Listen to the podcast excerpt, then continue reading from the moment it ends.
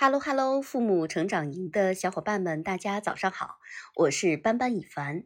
每天一个育儿小贴士，今天小贴士的主题就是情绪稳定很重要。那么今天班班给大家分享一个经典的心理学案例。美国著名的心理学家阿尔伯特·爱丽丝创建了一个经典的模型，叫做情绪 A B C 理论。那么 A 呀，就是代表诱发事件。B 呢是代表信念，也就是人对 A 的这个事件的一个认知、评价和看法。C 是代表结果，也就是情绪。通常情况之下，我们都会觉得事件 A 发生导致我们产生情绪 C。但是我要告诉大家，心理学家可不是这样认为的。心理学家认为，在大部分情况之下，它并不是 A 直接影响了 C，而是 B。把 A 和 C 联系起来了。我们举一个简单的例子，这就是典型的对事情不同的看法决定不同的情绪。所以，只要改变了看法 B，那么情绪 C 也就会随之发生变化。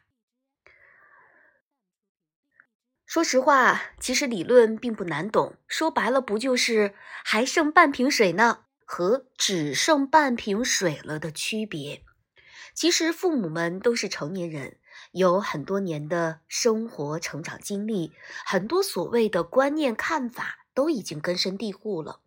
有时候不是不想换个看法，不是不想换个角度，而是事情发生的时候，我们固有的观念就会不由自主的跳出来。我也承认，但我想说的就是，我们能知晓我的看法。认知可以改变我的情绪，那么这就已经迈出了情绪觉察的第一步。所以，我们能怎么做呢？下次再遇到有可能让我们崩溃的事情的时候，头脑当中能有一个念头：其实这件事儿啊，还能这样看。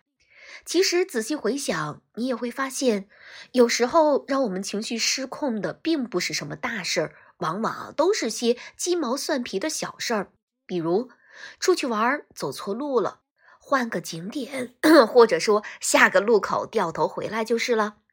孩子不小心把碗打破了，收拾好再买一个便是。你也真的不是差那个碗钱，错过了订好的车程，改签下一趟也行。其实。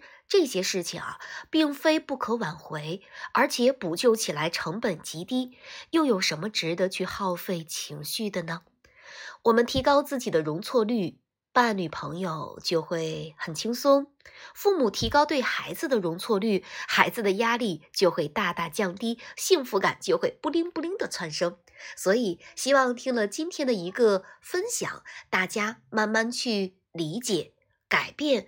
我们对事情的一个看法，也就是啊，我们通常情况之下觉得事件 A 发生导致我们产生情绪 C，那么现在大家可以改变看法，就是大部分情况之下，并不是事件 A 直接影响 C，而是什么？而是对事情不同看法决定不同的情绪。只要改变看法 B，那么情绪 C 也就会随之。发生变化了。好了，今天就是啊，我们的育儿分享的主题就是关于我们情绪稳定的，希望大家都能有所收获。